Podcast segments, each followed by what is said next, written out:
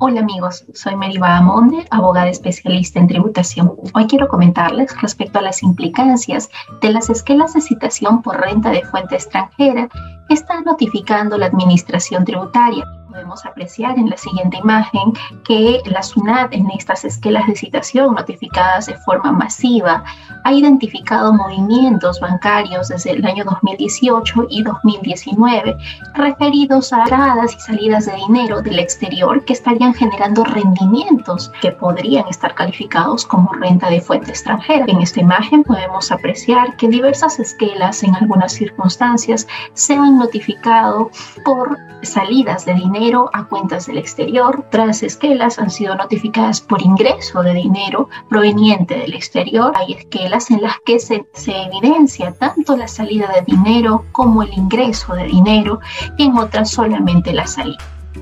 la SUNAT nos está requiriendo mediante esquelas de citación. En el anexo 2 de estas esquelas requiere los estados de cuenta bancarias, los reportes de las situaciones y valores mobiliarios y portafolios que se mantengan en el sistema financiero en el exterior de corresponder si es que el contribuyente hubiese constituido fideicomisos. De igual forma se requiere que esto se proporcione y otros documentos de fecha cierta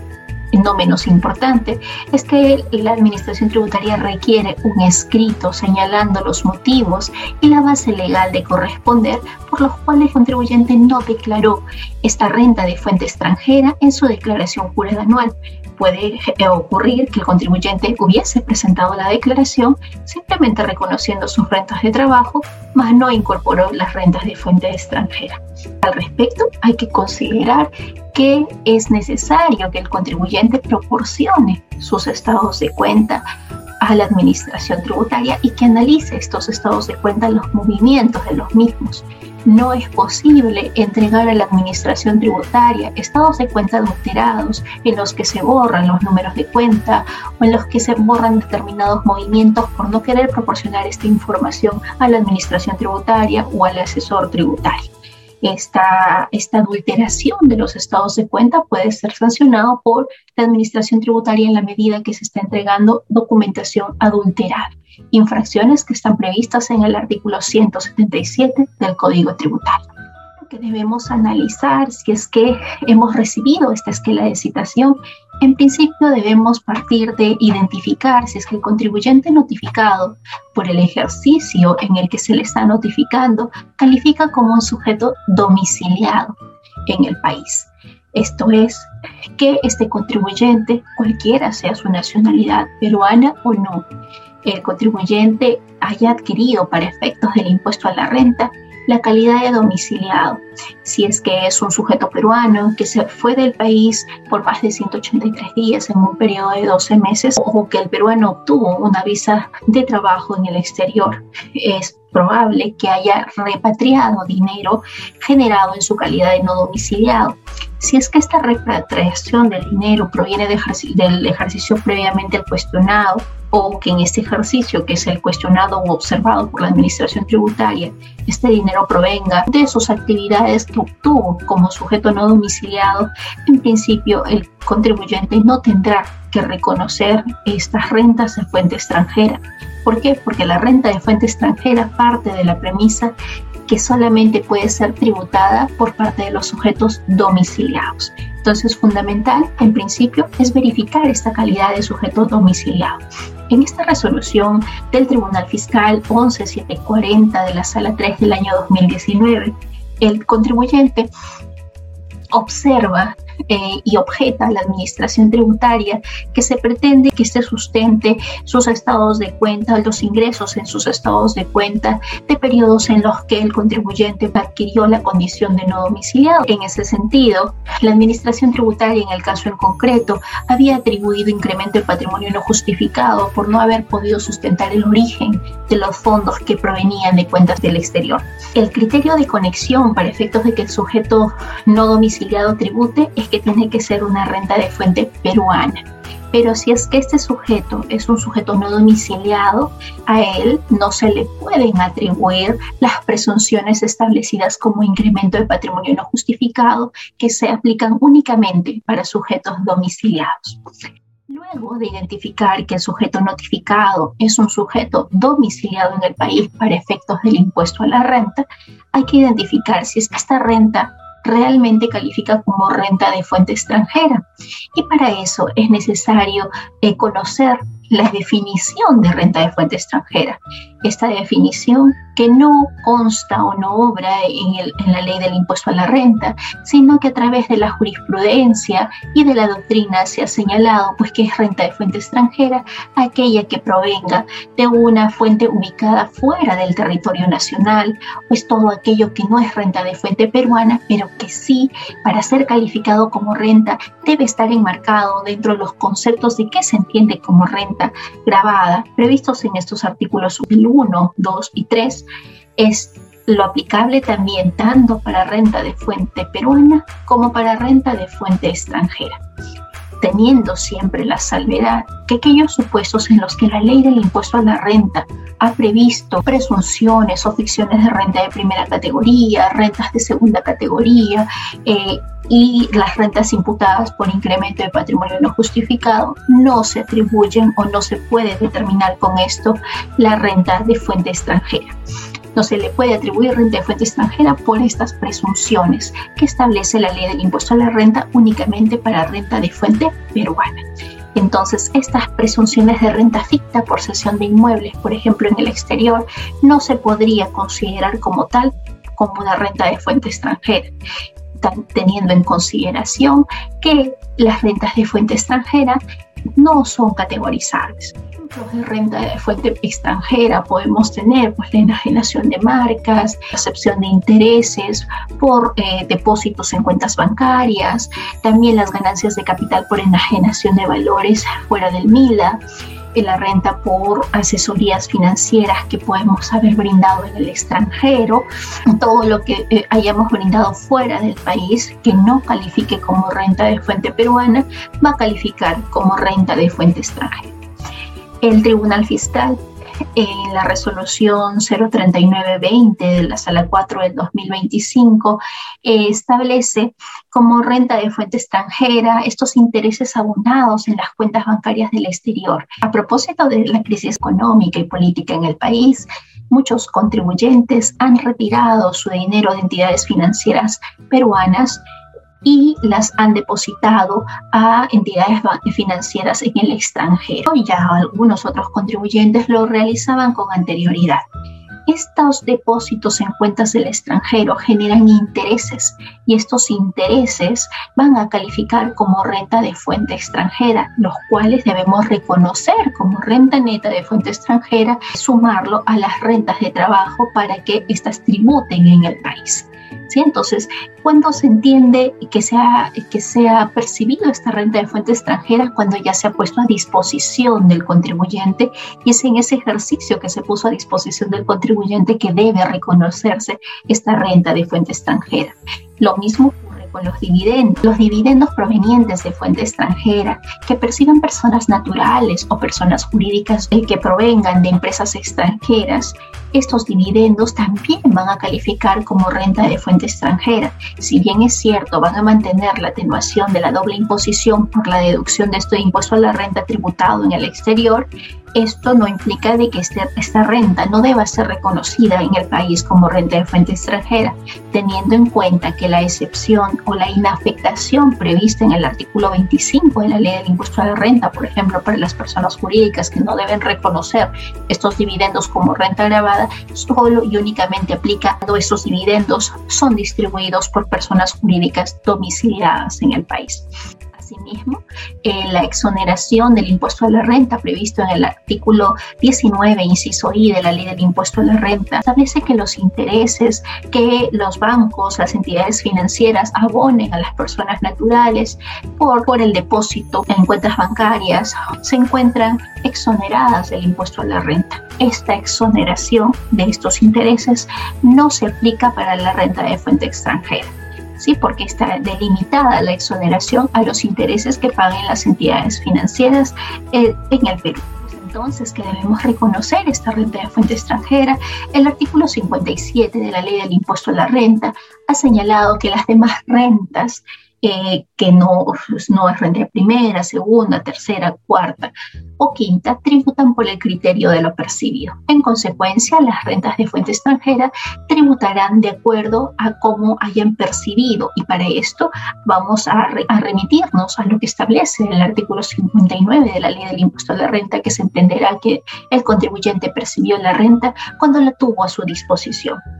el único supuesto en el que se establece que eh, las rentas de fuente extranjera van a ser reconocidas según el criterio de lo devengado es cuando estas rentas de fuente extranjera provengan de actividad comercial que realiza el sujeto domiciliado fuera del país. También el artículo 64 de la ley del impuesto a la renta señala que es devengado únicamente para aquellas rentas pasivas que provengan de entidades controladas, ¿no? y esto se reconocerá al cierre del ejercicio grabado entonces que vamos a determinar la renta bruta de fuente extranjera y luego la renta neta de fuente extranjera. Primero debemos identificar qué ingresos se encuentran grabados con el impuesto a la renta en nuestra ley del impuesto a la renta, cuál es el impuesto a la renta que nos han retenido en el exterior, esto le debemos adicionar. Y también debemos adicionar las deducciones flat que se puedan haber generado en el país de origen probablemente el país de origen donde generamos la renta nos, permita la deducción de un porcentaje eh, para determinar la renta. Entonces, haciendo estas adiciones, vamos a determinar cuál es la verdadera renta bruta de fuente extranjera. En el informe 135-2019, SUNAT señaló que renta de fuente extranjera será toda aquella renta neta de fuente extranjera que esté integrada por las rentas que han sido objeto de retención del impuesto o no en el país en el que se genera. Entonces tenemos una renta bruta de, de fuente extranjera, a esto podemos aplicar el costo computable eh, de las adquisiciones realizadas para obtener esta renta de fuente extranjera. Luego obtendremos una renta neta de fuente extranjera a la cual vamos a poder aplicar el gasto. Vamos a poder deducir los gastos según el principio de causalidad y tendremos la renta neta imponible de fuente extranjera. El artículo 51A de la ley del impuesto a la renta ha señalado que a fin de establecer la renta neta de fuente extranjera, primero de la renta bruta se deducen los gastos para mantener la fuente, salvo prueba en contrario, se presume que los gastos en los que se haya incurrido en el exterior han sido ocasionados para generar la renta de fuente extranjera. Si bien el artículo 51A de la ley del impuesto a la renta no hace referencia al costo computable, este es un concepto de necesaria consideración para determinar sobre qué monto es que vamos a determinar la renta neta imponible de fuente extranjera. El artículo 51A de la ley del impuesto a la renta en buena cuenta nos estaría sujetando la determinación de la renta de fuente extranjera en virtud de los principios de causalidad esta causalidad a las cuales no se le impone ningún límite eh, previsto para la determinación de renta de fuente peruana, como son los, los límites establecidos en el artículo 37 y 44 de la ley del impuesto a la renta,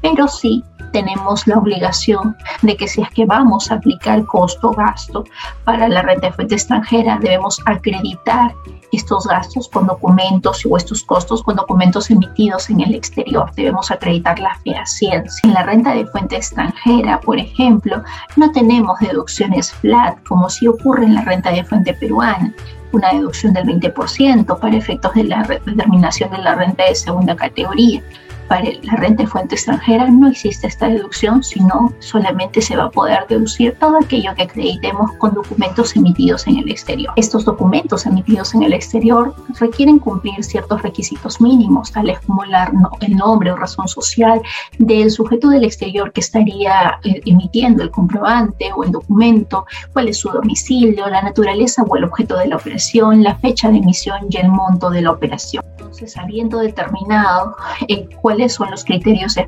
ciencia, debemos también tener en cuenta que esta renta de fuente extranjera pues viene o la vamos a obtener en una moneda distinta a la moneda de sol. La legislación no es clara si es que se debe determinar el tipo de cambio compra de la fecha de venta menos el tipo de cambio compra de la fecha de adquisición y luego la ganancia, o es que solamente vamos a aplicar el tipo de cambio compra respecto de la ganancia obtenida. Esto es un vacío legal. Se entendería que si es que lo que debemos reflejar es una renta neta de fuente extranjera, una renta neta global de fuente extranjera, lo único que deberíamos convertir a, soles tendría que ser la ganancia o la renta de fuente extranjera finalmente obtenida y no aplicar un tipo de cambio diferenciado por el elemento del costo y el elemento de la venta en sí misma. Artículo 51 de la ley del impuesto a la renta señala que los contribuyentes domiciliados que obtengan renta de fuente extranjera deben sumar las rentas eh, de fuente extranjera de sus diferentes fuentes. Y esta renta de fuente extranjera debe resultar siempre una renta neta, la misma que se sumará a las rentas de trabajo, a la renta neta de trabajo, en el caso de las personas naturales, que es lo que estamos analizando. Eh, en ningún caso establece la norma que va a poder aplicarse pérdidas de fuente extranjera. ¿no? Esto no es compensable contra el impuesto a la renta y debemos considerar también que esta sumatoria de las rentas de fuente extranjera de las diversas fuentes productoras se realiza de forma separada de forma estanca con las rentas de fuente extranjera que puede obtener el contribuyente de fuentes de paraíso fiscal. De las es que el contribuyente en el exterior fue sujeto al pago del impuesto a la renta o de un impuesto similar que grave, eh, que tenga las mismas características de nuestro impuesto a la renta, el contribuyente va a poder atenuar su carga deduciendo este impuesto a la renta pagado en el exterior, pero siempre que este no excede el límite que resulte de aplicar la tasa media del contribuyente a las rentas que obtuvo en el extranjero tiene que tratarse de un impuesto que efectivamente pagó en el exterior. Y este crédito se considera por todo impuesto que se abonó en el exterior, todas aquellas rentas que se hayan devengado en el mismo ejercicio eh, por el que se generó ese crédito. Respecto al ingreso de moneda,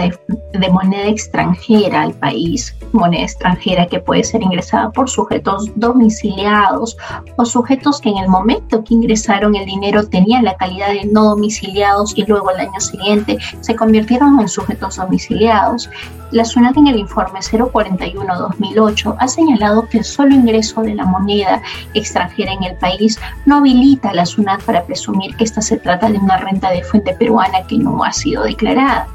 sino el contribuyente debe acreditar el origen del ingreso de este dinero en moneda extranjera. Si es que no se acredita cuál es el origen, esto podrá ser calificado como incremento de patrimonio no justificado. Como recordamos, el decreto supremo 094 del año 88 y luego postergado hasta el año 2000 permitía que el contribuyente o todos los contribuyentes puedan eh, ingresar dinero, no importando cuál es la fuente, al país sin que esto esté grabado con el impuesto a la renta. Luego, en el año 2016, tuvimos un régimen excepcional del impuesto a la renta. Permitía que estos contribuyentes ingresen su dinero del extranjero a empresas del sistema financiero, eh, solamente grabando o reconociendo este dinero con una tasa beneficiosa. A la fecha, todo aquel dinero que provenga del exterior, se tiene que identificar cuál es su fuente, si es que el contribuyente calificaba como un sujeto domiciliado, tributó como renta de fuente extranjera, o si es que el contribuyente calificaba como contribuyente no domiciliado, solo en ese único supuesto, ingreso del dinero al país no calificará como renta de fuente extranjera ni como renta de fuente peruana, siempre que el cliente pues, acredite reiteramos eh, cuál es el origen de este dinero. En caso que el contribuyente tenga depósitos en cuentas bancarias del exterior y no pueda sustentar el origen de este dinero, esto va a ser considerado como incremento de patrimonio no justificado. Así lo ha señalado el Tribunal Fiscal en esta interesante resolución 01815 de la Sala 4 del año 2006, en la que señala que los depósitos en cuentas bancarias eh, y que estas variaciones en los saldos en sus cuentas bancarias en el exterior que no han sido sustentados, más los consumos de sus tarjetas de crédito en el exterior, califican como renta de fuente extranjera. Eh, nuevamente ya en una resolución del año 2019, en la resolución 3037 de la Sala 1 2019, el Tribunal Fiscal señala que el contribuyente no acreditó la procedencia de los depósitos provenientes del exterior, por lo que dichos importes eh, fueron válidamente incluidos como incremento de patrimonio no justificado. Entonces tenemos acá la delimitación de que si es que no acreditamos el origen de este dinero que hemos recibido en nuestras cuentas bancarias, que provienen del exterior o la que mantenemos en nuestras cuentas bancarias en el exterior pueden calificar como incremento de patrimonio no justificado. ¿Y qué califica como incremento de patrimonio no justificado? La ley del impuesto a la renta señala pues, que calificará como, como incremento de patrimonio no justificado las liberalidades o las donaciones que podamos haber recibido y que no consten en una escritura pública, el ingreso al país de moneda extranjera cuyo origen no esté debidamente sustentado, como lo mencionábamos hace un momento, o aquellos préstamos que el contribuyente puede haber recibido en el exterior y que no cuenten con los requisitos previstos en el artículo 60A de la ley del impuesto a la renta o aquellos ingresos que deriven de actividades ilícitas o ingresos percibidos o puestos a disposición del contribuyente y que esto no, no hubieran cobrado. Dentro de las donaciones, recuerden que si es que vamos a sustentar que nos han donado dinero, entonces debemos acreditar esto mediante una escritura pública que lo teníamos ya desde el ejercicio anterior proviene de nuestras rentas que sí las hemos declarado y la SUNAT lo está cuestionando en, el siguiente ejercicio, esto no calificaría siempre, que hayamos acreditado el origen como incremento de patrimonio no justificado. Estamos de dinero solo pueden justificar este incremento de patrimonio cuando, cuando el préstamo esté vinculado a la necesidad de la adquisición de un patrimonio, de incurrir en un determinado consumo y el mutuante además, que viene a ser quien presta,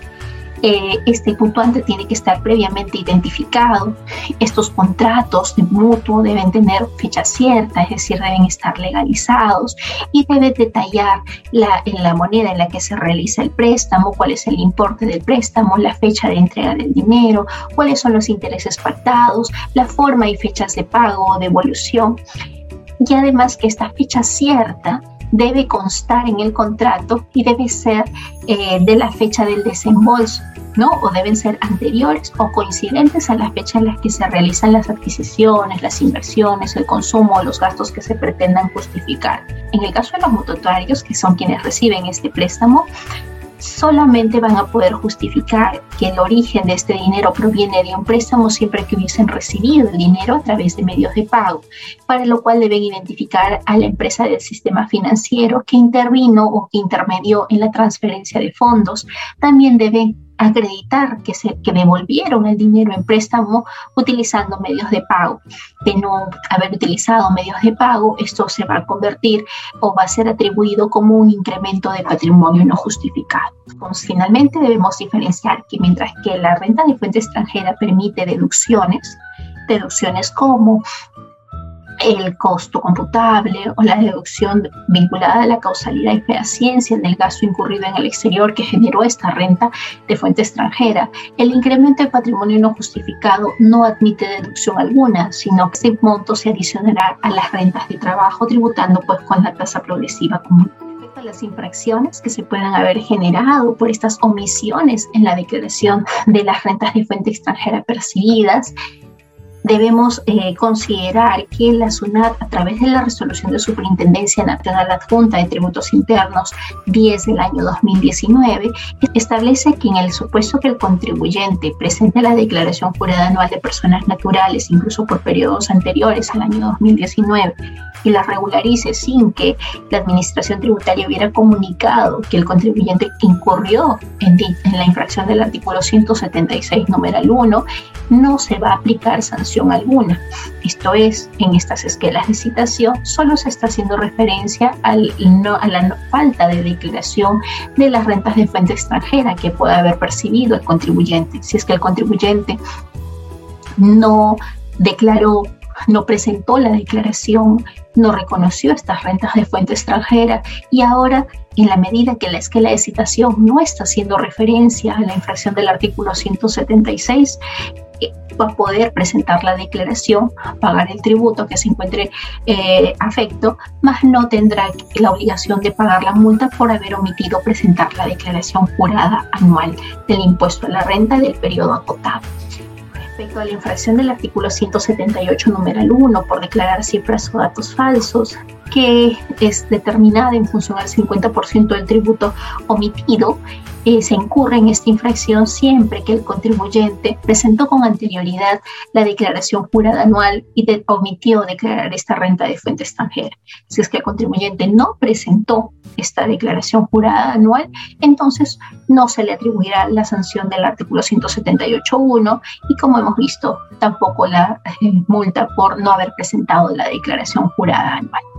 que se suele presentar con bastante frecuencia es aquel mediante el cual los representantes legales de determinadas empresas a través de sus cuentas bancarias han realizado el pago de facturas o han realizado transferencias a proveedores del exterior y lo han hecho por encargo o en favor de las empresas para las cuales trabajan. Si es que esta es la situación, este es el importe que la Administración Tributaria ha identificado como posible renta de fuente extranjera, el contribuyente deberá acreditar que actuó en virtud de un mandato en favor de la empresa para la cual labora. Es necesario precisar, si bien es cierto, la zona únicamente ha notificado es que la de citación las cuales tienen por objeto que el contribuyente rectifique su declaración o presente la declaración reconociendo estas rentas de fuente extranjera, también es posible que de la información obtenida la Administración Tributaria pueda realizar una determinación iniciando un procedimiento de fiscalización definitiva o parcial por el impuesto a la renta de personas naturales. Esta información les sea de utilidad.